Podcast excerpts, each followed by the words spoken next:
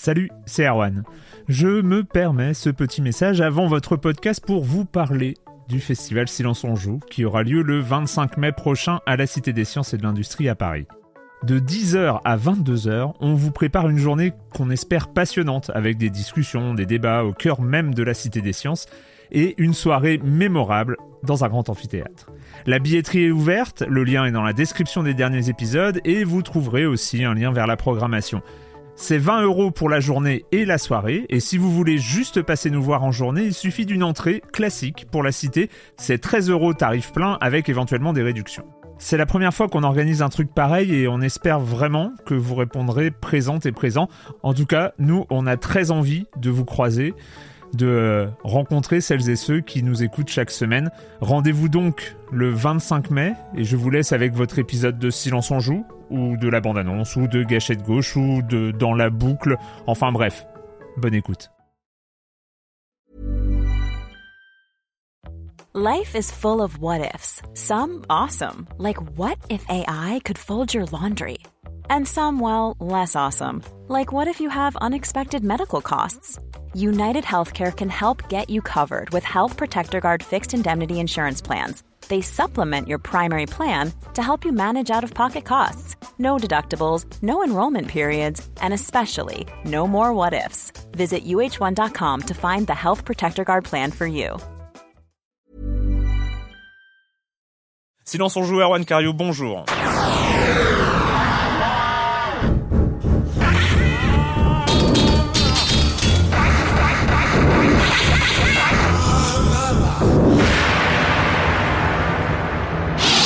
Aujourd'hui, on va parler du retour du Commodore 64. Et oui, c'est vrai, de Stalker, donc un jeu de début 2007, Wipeout HD, une petite opération financière comme le jeu vidéo commence à en connaître beaucoup, Electronic Arts et Take-Two, Patapon sur PSP, Monsieur Fall comme chaque semaine, The Club, et ce sera tout pour cette semaine. Mais je vais commencer en accueillant mes deux chroniqueurs préférés, Clément Apap de Gamecult. Bonjour Clément. Bonjour. Et Patrick Helio de Rogamer.fr. Bonjour Patrick. Bonjour. Alors Patrick, euh, le chiffre de la semaine. Alors, on va pas commencer par du chiffre. C'est 64. Donc, euh...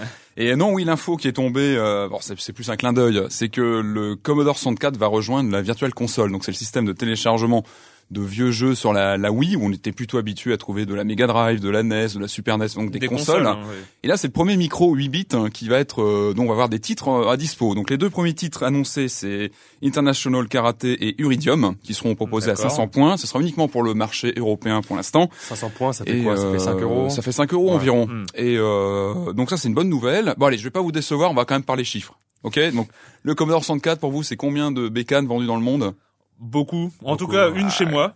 Ah déjà, Hein, ouais. déjà. Alors c'est lecteur 22, de cassette. 22 millions de de- d'ordinateurs quand même livrés dans le monde, c'est pas Ah oui. rien, et quand même 4000 jeux sortis à l'époque. Donc le Commodore 64 sorti en 83, donc euh, qui était Moi, moi, présent moi, dans les années 80. moi, franchement, mes propres souvenirs, c'était Paperboy hein, et Cold Run. c'était Possible des- des- Mission, euh, enfin t'as des, Ah oui, non, mais des bon, après- tout ça. Et moi j'attends maintenant l'Amstrad. Faites venir l'Amstrad sur la Virtual Console. si Et l'Atari ST. Et puis comme Et ça, il il y aura tout le monde.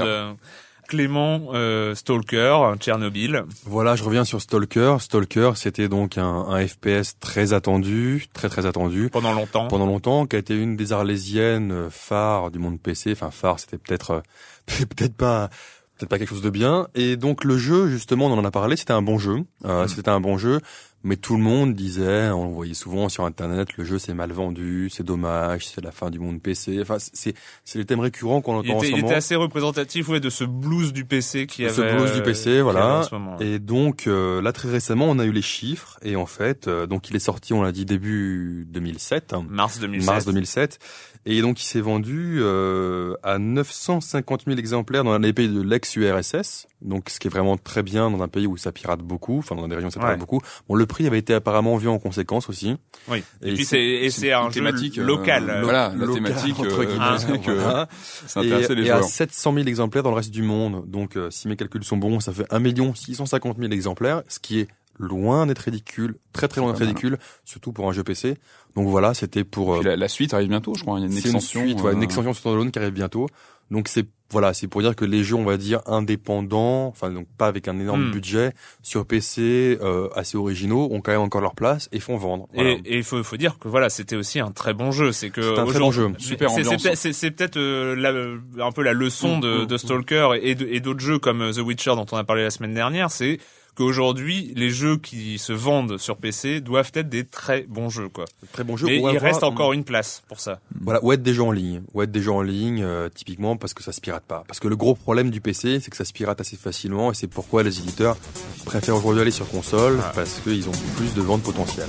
Donc euh, Stalker, bon titre, bonne vente.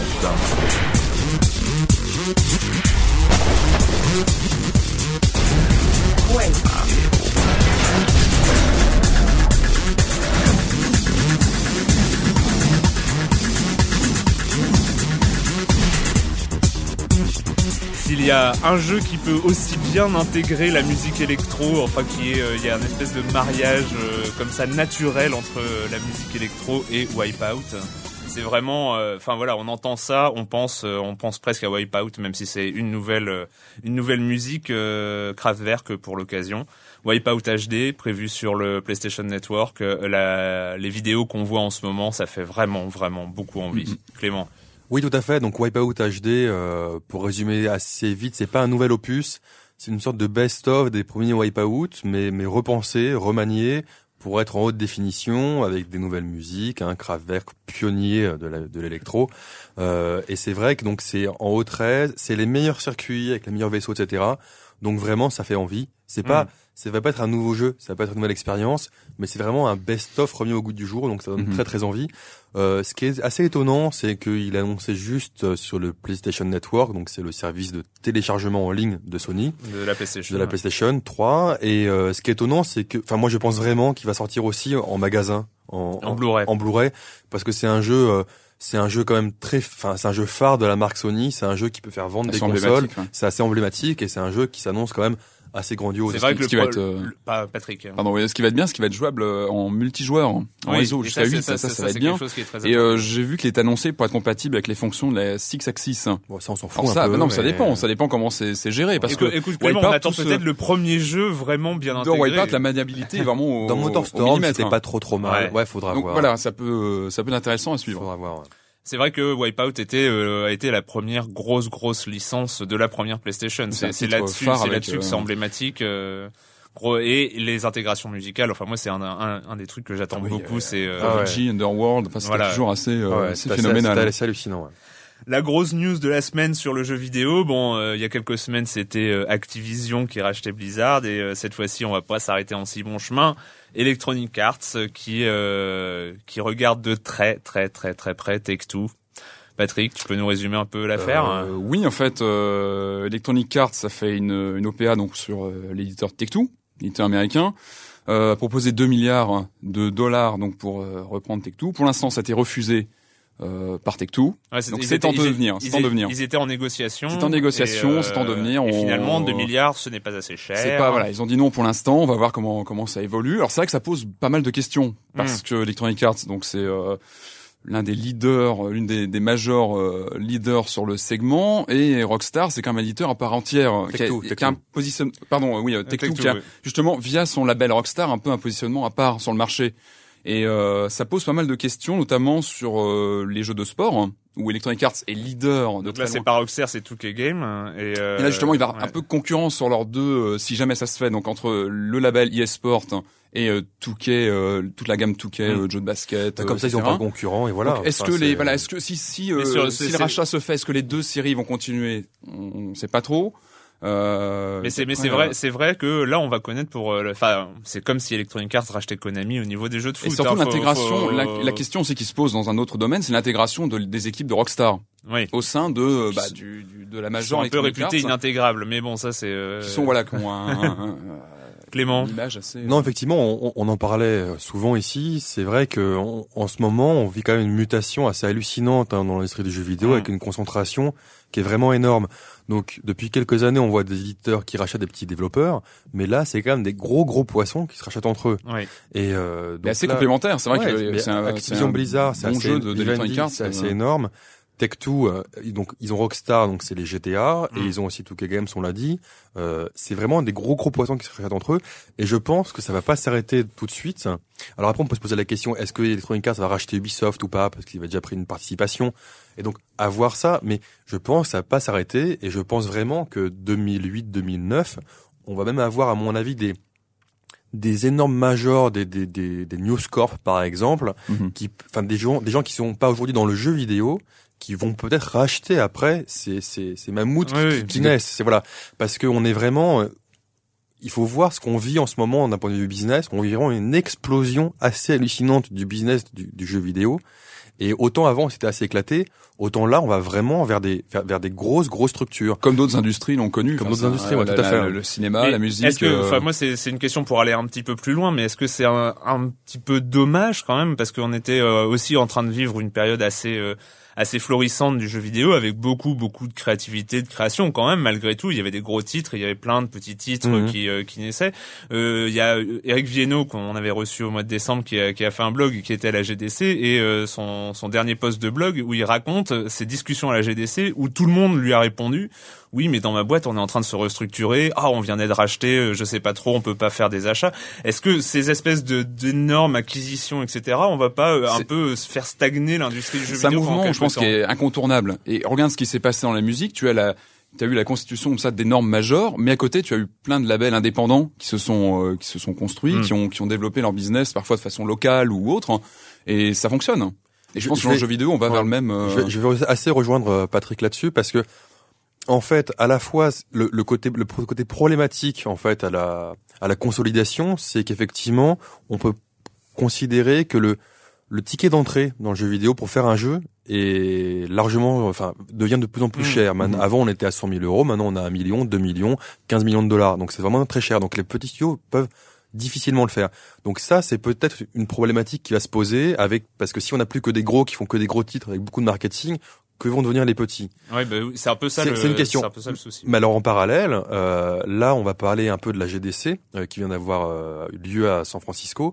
Et là on a vu qu'il y a quand même une résurgence des développeurs amateurs où euh, maintenant les développeurs vont pouvoir amateurs hein, chez eux, euh, des petites équipes vont pouvoir même vendre leurs jeux euh, via les canaux de distribution comme sont le Xbox Live. les téléchargements, que- etc. voilà, ouais. exactement. Donc il y a quand même eu, eu quelque chose de vivant. Et on, on en a beaucoup parlé aussi. Steam, Steam notamment de Valve. On voit que Valve est une société donc euh, américaine pas très grosse, Mhm. mais qui arrive avec son avec son système de de, de, de développement euh, et de distribution, qui arrive à sortir son épingle du jeu.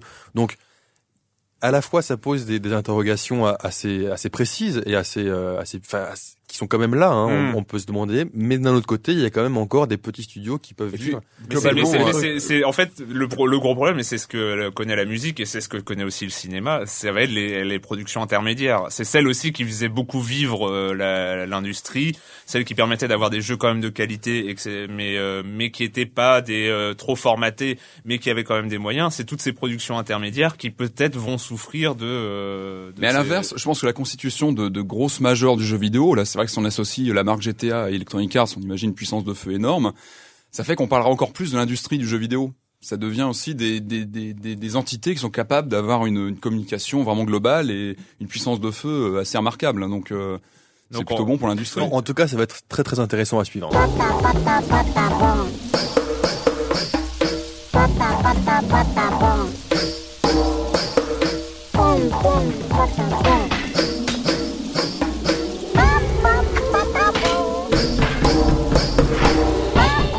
Déjà parlé ici, euh, Patapon sur PSP, mais là cette fois-ci il est sorti, il est dans les bacs et il est euh, sur les PSP. Donc euh, premières impressions, euh, Clément, toi tu y avais déjà joué, est-ce que c'est confirmé? Alors c'est confirmé, euh, enfin en tout cas de mon côté. Par contre, donc on va rapidement dire ce que c'est. Alors Oui. c'est c'est c'est un c'est un ovni ludique, Patapon déjà. C'est une brèche qui avait été ouverte sur PSP avec Locoroco. Donc c'est ce sont c'est un peuple de, de globes oculaires sur pattes, voilà. Donc c'est c'est des petits yeux qui, qui qui marchent, on va dire. Et euh, globalement, c'est un jeu de stratégie. Belliqueux les yeux encore. Belliqueux, voilà. Ouais. C'est un jeu de stratégie. Donc il y a, il y a plusieurs, euh, il faut faire avancer les patapons, il faut il faut détruire des boss. Donc c'est un scrolling vertical euh, horizontal, donc c'est en 2D, donc on avance, etc. Donc c'est vu de profil. Et euh, c'est un jeu musical, c'est-à-dire que on l'a entendu, euh, pom pom patapon ou euh, ou pata patapon. Voilà, donc pata patapon, ça correspond à trois pressions sur le carré et un coup sur rond. Donc c'est pour avancer. C'est pour avancer. Donc c'est c'est un rythme, c'est une de mesure à quatre temps, mhm. voilà. Et on doit appuyer en rythme pour avancer. On doit appuyer en rythme aussi sur rond rond carré rond, donc pom pom patapon pour attaquer par exemple. Et après il y aura triangle et croix qui seront utilisés un peu plus tard pour, les tambours. Voilà, pour, pour, pour d'autres choses. Donc on l'a dit, donc c'est un jeu de stratégie où on avance en rythme et qui a un univers euh, graphique assez hallucinant, qui a été d'ailleurs, qui est français, Cocorico, mm. voilà, qui est un designer euh, lillois, Rolito, donc ça, ça vient de lui, tout, tout cet univers euh, assez, assez rigolo. Alors moi j'ai beaucoup aimé, j'ai beaucoup aimé, mais c'est pas du tout un jeu casual, un jeu pour tout le mm. monde. Moi, je l'ai fait essayer à une de mes amies, Elodie, si tu nous entends, voilà. Euh, et c'était une catastrophe. C'est-à-dire que au départ, durant euh, les moments où on apprend le jeu à faire pom pom patapon euh, pata patapon voilà ça allait. Et dès qu'elle était en roue libre c'était une catastrophe il faut se rappeler des différentes figures euh, selon les actions alors Patrick et surtout moi, rythme. je, je, moins, moins je suis un peu plus partagé que, que, Clément. Enfin moi je, je J'aime beaucoup l'univers graphique, la réalisation, l'ambiance. Moi, c'est au niveau de la maniabilité que je trouvais que j'ai eu du mal à me rentrer en fait dans le jeu. Et euh, Mais c'est peut-être parce que c'est unique. Enfin, c'est, on n'a pas de, de pattern de joueurs euh, qui est lié à ce, à ce, type de jeu. Je trouve le gameplay, le, le gameplay un peu redondant. C'est-à-dire qu'on a tendance à refaire toujours les mêmes figures, etc. Et pas facile d'accès. Enfin, ça demande vraiment. Euh... Redond... Ouais, je suis pas d'accord. Si quand même. Tu, tu refais plusieurs fois les mêmes figures. Il faut. Euh... C'est pas si facile d'accès que ça peut en avoir l'air. En fait, sous son son aspect un peu casual en termes de graphisme, etc. Comme. Euh, c'est tout mignon. C'est tout mignon. Donc on a vraiment envie d'y jouer. Euh, il y a un emballage sonore qui est assez hallucinant. le principe est vraiment intéressant parce que c'est un mix entre effectivement jeu de stratégie, jeu musical. Et il a vraiment un cachet euh, ce, jeu, mais euh, bah, je trouve assez répétitif. Il est un petit peu, il, de jeu. il, est un petit peu répétitif sur la longueur parce que comme dans un jeu de rôle où on doit à la fin progresser, battre des boss, etc.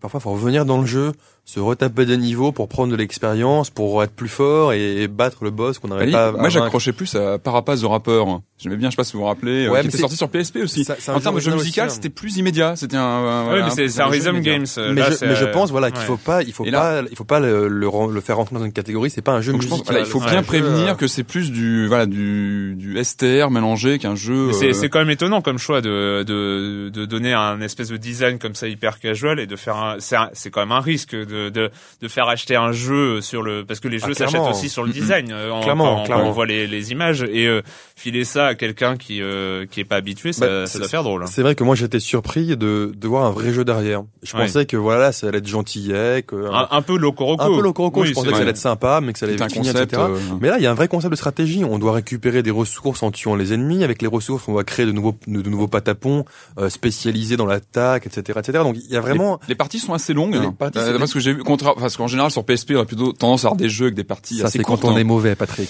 Bah non, pas forcément. Non, mais je trouve que les parties sont longues quand il faut que tu enchaînes. Il est fier en plus. non mais non mais c'est vrai que c'est un jeu, c'est un jeu, c'est un jeu euh, très original. Donc on, on enjoint tout le monde quand même à, regarder ce que c'est parce que c'est quand même euh, assez sympathique de voir les productions de, de ce genre-là. C'est vraiment. Oui, euh, il faut être prévenu. Voilà, il faut être prévenu de. Alors par contre, moi, contenu, ce, gameplay. Voilà, ce que j'ai pas aimé, enfin ce que j'ai un petit peu dommage, c'est qu'il n'y a pas de mode en ligne. Ça aurait été sympathique d'en mmh. rajouter un. Mais un truc très bizarre, je sais pas si si vous vous êtes rendu compte, il n'y avait pas de bouton pause. C'est-à-dire que, oui. Est-ce que, select, on voit les, les figures à effectuer Il n'y a, voilà, pas, y a pas de bouton pause, donc on est là. Et puis refaire les niveaux. Moi, ce qui m'a pris la tête, c'est le fait de refaire certains niveaux pour euh, développer ses ressources, par exemple. pour progresser. Ça, c'est assez, euh, voilà, c'est assez typique du STR de développer de la ressource. Euh, est-ce que c'est pas un jeu qu'on pourrait voir débarquer sur le PlayStation Network et sur ce genre de, ah, de plateforme? Si, si, probablement. C'est c'est même sûr. Hein, c'est même sûr. Il y a, y a de grandes chances qu'on le voit, mais c'est c'est un jeu. Moi, enfin, j'ai un peu un coup de cœur pour ce jeu-là parce que c'est pas un jeu qu'on peut conseiller à tout le monde parce qu'il est pas si simple d'accès, c'est pas le jeu gamer, en fait, euh, voilà, c'est un jeu assez gamer, mais l'univers, l'univers vraiment est très très bien pensé. Il y a beaucoup, musique, il y a, beaucoup d'humour, vraiment une ambiance. c'est vraiment un jeu à part, comme euh, c'est un jeu à part, voilà, c'est vraiment un jeu à part et, et moi je le conseille. On va accueillir euh, comme chaque semaine euh, Monsieur Fall et sa chronique de jeux de société, Monsieur Fall de TrickTrack.net. Euh, bonjour Monsieur Fall. Bonjour mon cher Erwan. Connaissez-vous l'expression acheter un chat dans un sac C'est une expression qui signifie en gros acheter les yeux fermés, c'est-à-dire plonger la main dans un sac en espérant en sortir un chat. Eh bien Fredman Friese, un auteur de jeux allemand aux cheveux verts, nous a développé un petit jeu basé sur cette expression. Un jeu avec du bluff et de l'enchère à l'intérieur. Filou, c'est le nom du jeu, tient dans une toute petite boîte carrée verte et oui, l'auteur aime à rappeler la couleur de ses cheveux dans tous les jeux qu'il fabrique qu'il invente. Donc Filou, c'est un jeu de cartes essentiellement avec quelques jetons qui vont vous permettre de faire des enchères. Je vous passe les détails de l'installation, mais sachez en gros que chaque joueur va, en début de phase, choisir une carte de sa main, la poser face cachée au milieu de la table. Chaque joueur va faire ainsi, et nous allons donc avoir un set de cartes mises aux enchères. Chaque joueur va ensuite faire une proposition de jetons, chacun son tour, jusqu'à ce que quelqu'un euh, se rende acquéreur du lot. L'astuce consiste à faire croire que le paquet nous intéresse alors qu'on a mis une mauvaise carte pleine de négatifs, ou au contraire de faire croire que ça ne nous intéresse pas pour essayer que les autres se couchent tout en essayant de récupérer les cartes pour marquer un max de points à la fin. Car celui qui a récupéré le paquet paye ses jetons à la banque et retourne les cartes, essaye de marquer le maximum de points puisqu'il y a des cartes positives, des cartes négatives et quelques cartes à effets spéciaux du genre on va supprimer le chat qui a le plus gros score ou euh, supprimer le chat qui a le plus petit score. Voilà, c'est un jeu malin, rapide, de 2 à 5 joueurs à partir de 8 ans. C'est Filou de Friedman Friseux qui arrive en français chez Philosophia là très très très très bientôt. Ça coûte pas très cher, entre 15 et 20 euros. J'espère mon cher Arwan que je vous ai donné envie de jouer à Filou et de plonger votre main dans mon sac pour y récupérer un chat à la semaine prochaine. Mission accomplie Monsieur Fall, vous m'avez donné envie. Euh, on vous retrouve la semaine prochaine, Monsieur Fall de TrickTrack.net.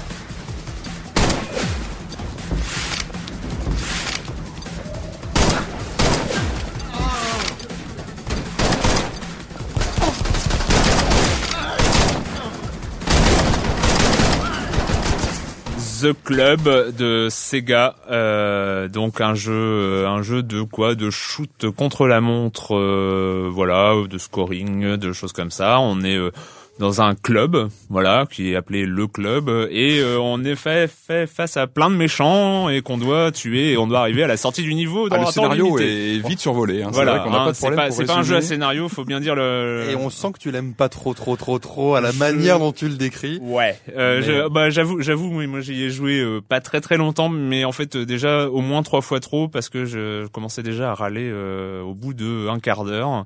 Mais a priori, vous en avez peut-être pas pensé la même chose, euh, Patrick. Euh, oui, alors en fait, ça dépend comment tu abordes le, le jeu. Enfin, moi, je l'ai abordé comme une borne d'arcade. C'est-à-dire que tu, tu fais des petites séquences de jeu. On rappelle que c'est un shoot. hein.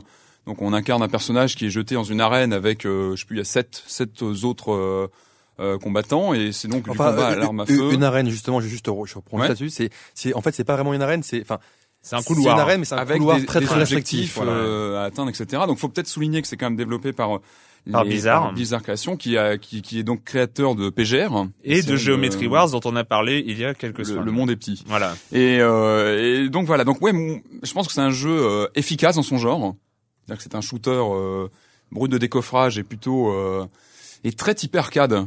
Enfin, je, je- moi, je, l'ai- je l'ai plutôt considéré comme une borne d'arcade euh, sur laquelle. Ouais, euh, mais enfin bon, alors, moi je sais faire, pas, euh, moi les bornes d'arcade euh, Golden Axe, j'y ai joué beaucoup, mais euh, parce que j'avais envie, mais euh, euh, c'était une borne d'arcade, mais c'est et là, là le truc c'est c'est Bah c'est à ni fait ni à faire. Enfin, il y a, il y a, c'est quand même euh, efficace, l'ennui, euh, l'ennui. Oui, c'est. Il y a un rythme. Le, moi, je pense que le, le, le- l'essence de ce jeu, c'est le rythme. On ne s'arrête pas.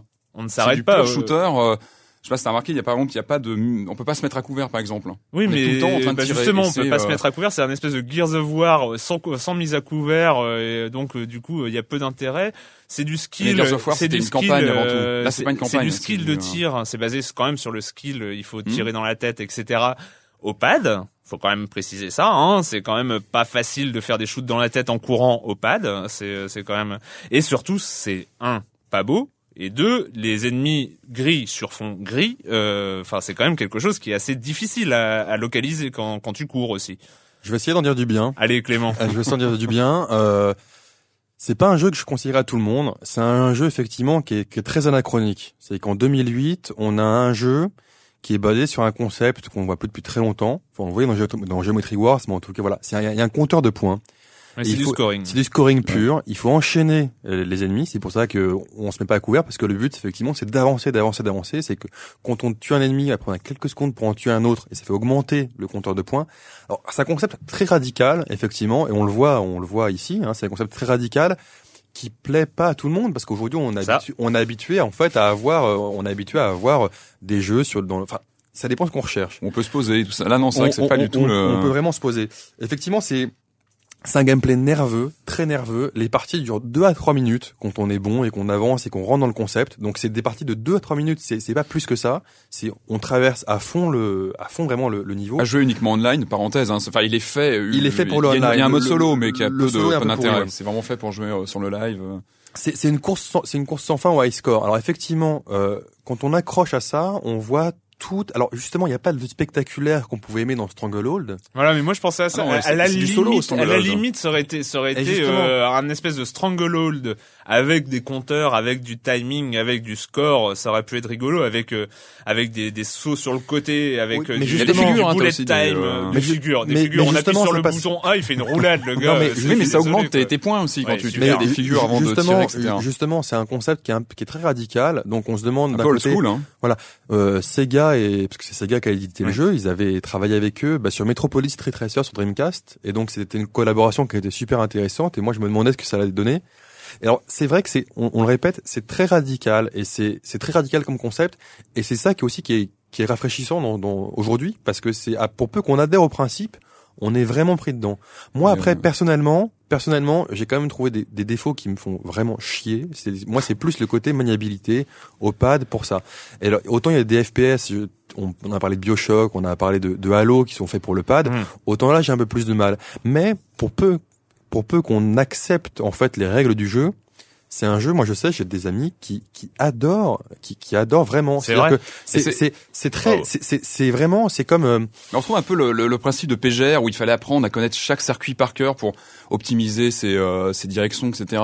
Là, c'est un peu pareil. hein. On retrouve un peu la même philosophie où il faut connaître chaque arène euh, pour euh, vraiment savoir où euh, taper ses ennemis, Voilà, etc. enfin, la, la- la mécanique de jeu est parfaitement huilée. En fait, plus on avance, plus on avance, ce- ouais. plus on refait en fait les niveaux pour comprendre parce qu'il y a peu de niveaux. Hein. Je crois qu'il y en a une petite dizaine, ouais, euh, voilà. 8, je crois. Il y a ouais, ouais. huit univers, huit, huit univers plutôt. Justement, Euh, c'est ça qu'on apprend à bien les connaître et c'est là qu'on qu'on qu'on peut vraiment s'amuser. C'est vraiment le voilà, c'est euh, c'est un gameplay qu'on avait il y a- dix ans. Il faut, faut, faut du par cœur. Le, le jeu ne s'en cache pas. Enfin, je pense qu'il est vendu comme un jeu euh, core gamer. Mais c'est vrai mais qui, c'est vrai euh, qu'après, voilà, je pense qu'il n'y a pas de. de- Après, moi, c'est vrai que euh, voilà, je l'ai défendu, mais c'est vrai que Mais tu l'achèterais pas, mais c'est d'accord. vrai que j'étais un peu un peu hermétique au truc parce que moi, c'était plus dans dans la maniabilité que ça que ça- que ça m'a un peu saoulé. Moi, je préfère jouer au FPS au- sur PC Mais- avec une souris, quoi. À la, à la limite, moi, c'est aussi ça que je me suis dit. C'est, on comprend très bien le concept, on comprend très bien l'intention des développeurs quand on, on est face au jeu. On se dit, ah ouais, il y a peut-être une idée, peut-être que quelqu'un ou euh, s'ils avaient plus de temps, plus de moyens, je ne sais pas. Peut-être que le fait que Blizzard ait été racheté par Activision entre temps, enfin bref, s'ils avaient eu plus de temps euh, de pour développer ou euh, pour pour s'amuser aussi, parce que c'est pas rigolo, c'est pas rigolo. Le, le- les Mais ça, certes, ça dure, ça, c'est pas certes, ça, hein, certes, que- ça dure, ça dure trois minutes, mais il n'y a pas de fun, il n'y a pas de récompense à l'intérieur du jeu. scoring. Sauf, sauf une du, voix euh, qui te répète, tire à la tête, tire à la tête. Si tu vois ton score en gros c'est- écrit à l'écran, C'est ça. c'est hein. un peu ennuyeux quand même. Mais je pense euh, que c'est voilà, c'est alors que c'est du shoot de sprint, euh, normalement c'est pas censé être ennuyeux comme. Mais je, comme je pense qu'on a très bien compris en fait ce que c'était. C'est-à-dire que c'est un jeu, c'est Oui. comme dans la musique, on peut aimer euh, la musique classique et pas aimer le jazz. Là, c'est pareil. Ou même dans le jazz, on peut aimer le bebop et pas le hard jazz, le hard pop, etc. Donc, il y, a plein de, de notions différentes. Et ça, justement, ce qui est assez intéressant aujourd'hui, c'est qu'alors qu'aujourd'hui, on a des jeux qui a, qui font, enfin, qui sont assez larges euh, pour plaire au plus large public. Là, on a un jeu très niche, très cible, Mais très très niche. sans concession, moins, qui, Sans- qui, sans concession, qui est vraiment à fond dans son. euh, Et c'est vrai que bon, au début, trip, hein. quand moi j'avais vu les développeurs à l'E3, ils nous avaient dit, euh, au début, vraiment, on arrive, moi j'avais rien vu, c'était juste sur papier avec euh, un artwork, et leur concept, ça a été faire le, on peut dire qu'ils ont un peu raté, mais c'était faire le burn-out euh, du, du, du jeu d'action. C'est-à-dire que, Ouais. voilà. PGR plutôt. en Non, enfin, bah, eux, ils voulaient faire du burn-out. Enfin, c'était Ouais. ça. C'était, on veut un truc vraiment tout de suite. On rentre dedans Ouais, et on action, fonce, euh, on fonce, on fonce, on s'arrête pas, etc. Alors c'est vrai qu'après, euh, voilà, euh, euh, on, on l'a compris, c'est un jeu qui divise. C'est pas un jeu qu'on conseillera euh, à- aux tout venants parce que voilà, c'est un jeu qui coûte bah, le C'est pas du jeu. casual gaming. Voilà, c'est un jeu qui coûte euh, voilà le prix d'un jeu. Donc quand on a 70 euros, il y a peut-être d'autres jeux à acheter d'abord. Hmm. Mais d'occasion, si on est dans un peu dans, dans ce trip là, c'est un jeu assez intéressant. D'accord. Bon bah j'aime pas peut-être parce que j'aime pas le jazz en fait. Hein. Ça doit Tout, être simple- tout simplement. C'est donc ça. On a fini euh, cette semaine pour le jeu vidéo euh, et comme chaque semaine la question rituelle et quand vous ne jouez pas, vous faites quoi, Clément? Alors j'ai j'ai lu, enfin j'ai commencé à lire en fait un, un petit essai de Pascal Boniface. Pascal Boniface, c'est un c'est un monsieur qui est euh, directeur de l'IFRI, donc c'est l'Institut français des relations internationales et stratégiques. Donc c'est un géopolitologue français. Donc c'est un peu ronflant comme ça. Et donc son son son essai s'appelle 50 idées reçues sur l'état du monde. Alors c'est très agréable à lire, c'est très facile à lire, et c'est des idées reçues euh, bah, telles qu'on l'entend tout le temps. Hein, euh, dîner dominical familial, euh, réunion avec des potes, etc. C'est typique. L'ONU ne sert à rien. euh, le 11 septembre a changé le, le monde. Le terrorisme ne peut pas être vaincu, etc. Enfin, c'est des idées qu'on entend beaucoup. Voilà. Donc là, c'est 50 idées reçues. Et en fait, il les démonte par les faits, la réalité, etc. Et donc, c'est c'est assez intéressant, euh, c'est assez enrichissant, et c'est c'est quelqu'un vraiment qui est, qui est très didactique dans son approche. Donc, c'est je D'accord. conseille. Voilà. Patrick Euh, bah moi je suis un grand euh, grand admirateur de John Carpenter. J'attends toujours son prochain film. euh, on, a, on, on attend d'en savoir plus.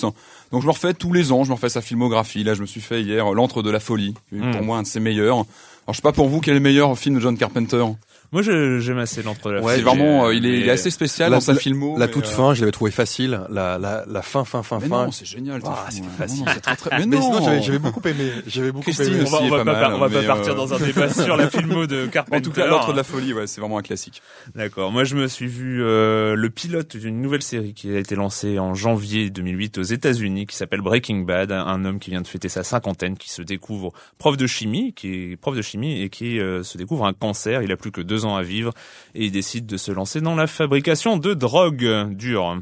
Donc euh, très trash, Wow. très speed et euh, premier épisode euh, très très convaincant. Il y en a euh, quatre ou cinq qui ont été diffusés. Si vous avez des amis américains pour vous envoyer les, les épisodes, c'est toujours pratique. En cassette. Voilà, en cassette. On se retrouve, euh, c'est fini pour cette semaine. On se retrouve très bientôt pour parler de jeux vidéo sur Libé Labo. Libé Labo